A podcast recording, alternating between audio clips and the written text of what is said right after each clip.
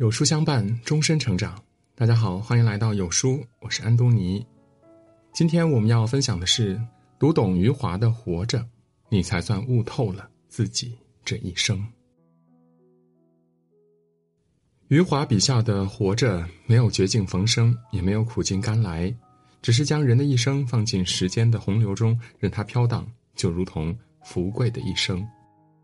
余华以第一人称视角，将每一个读者都变成小说中的我，既是叙说者，也是聆听者。经由福贵苦难的一生，我们看遍了尘世中的富贵流转和人生易事。正所谓，眼看他起朱楼，眼看他宴宾客，眼看他楼塌了。福贵的一生，让我们明白了，所有的存在将消逝，无论幸福或苦难。而生存便是对苦难的承担，在一次次失去和悲痛中直面命运。直面人生无常，对于我们而言，并非一件易事。当生活的巨变来临之际，没有精神寄托的人，便如同漂浮在暴雨来临时海洋上的一叶扁舟，经不起一丝波动。陪伴福贵经历人生风雨的是他的妻子家珍。回忆许多年前，福贵仍旧记得他们初见的场景。夜色温柔，身着月白色旗袍的家珍走在湿润的石板路上，就这样一步一步走进了他的生活。可人生不仅止于初见，还有更多的琐碎和繁杂需要处理。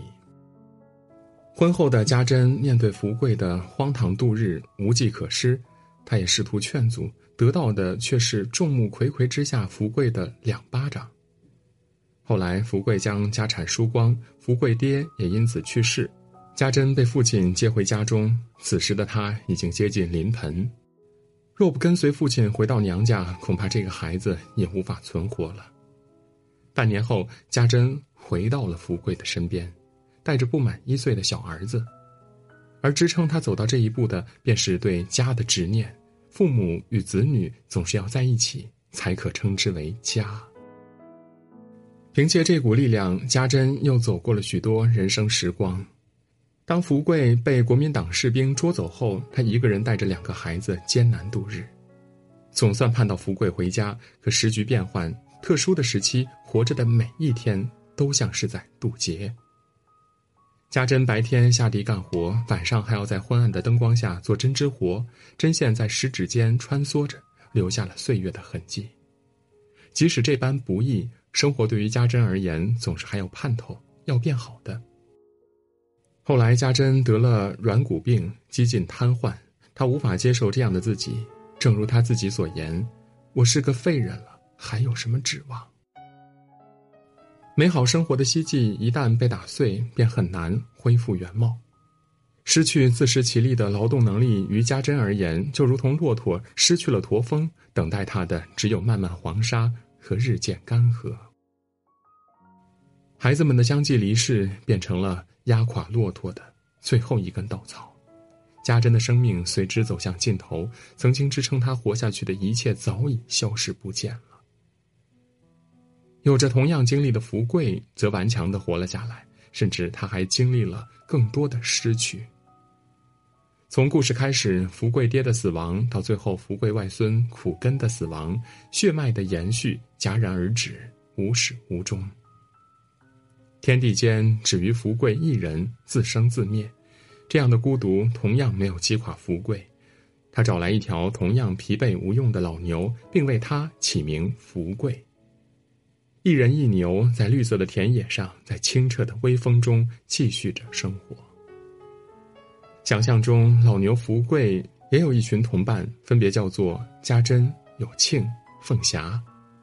这些名字从福贵的齿缝划过，飘进老牛的耳中，成为这对朋友继续生存的精神寄托。正如清代申涵玉在《醒心短语》中所言：“人之精神。”不可无所寄。为了解时光之易逝，一个人必须走过漫长的生活道路。旅途中再美的风景都无法停留，再大的风浪也总会过去。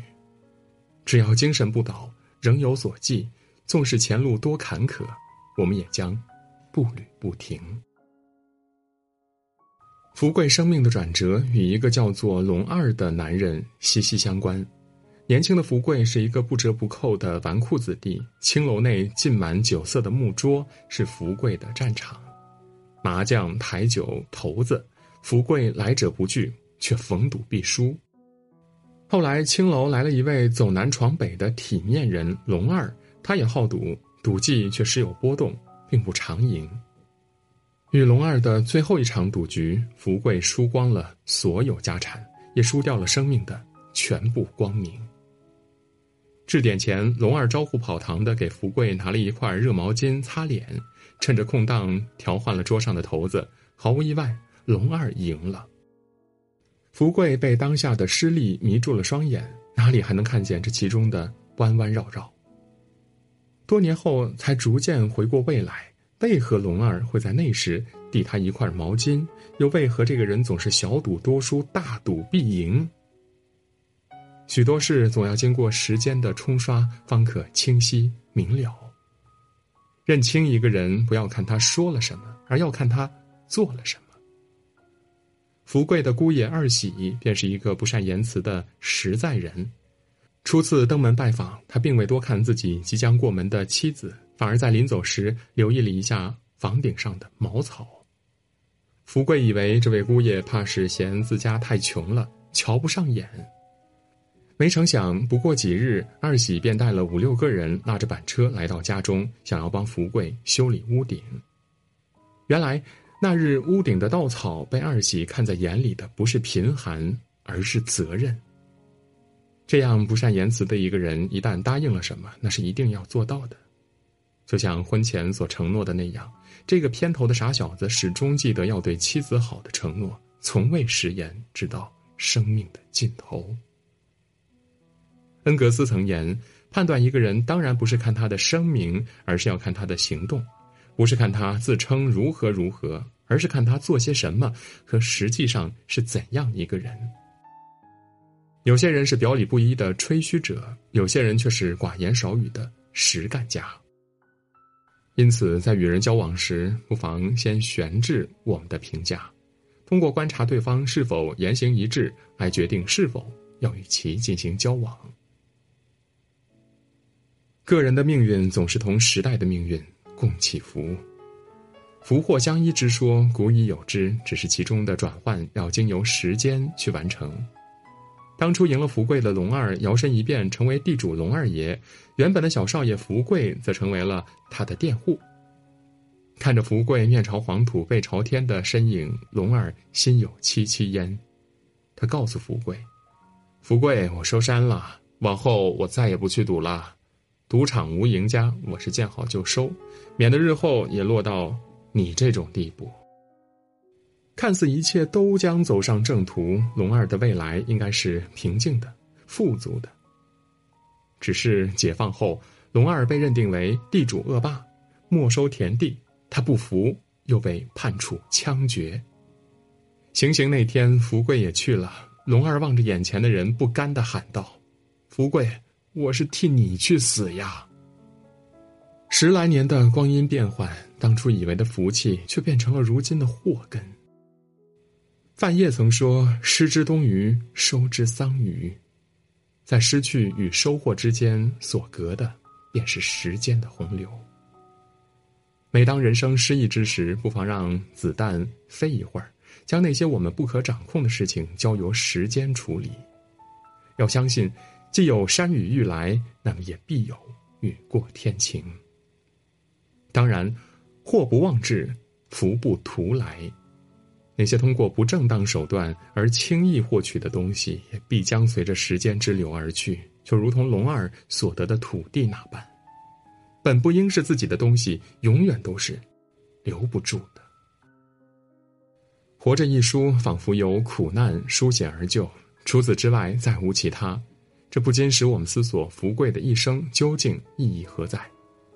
他仿佛是一只微弱的昆虫，在风浪中被冲击得遍体鳞伤，虽然仍有一丝气息，却早已面目全非。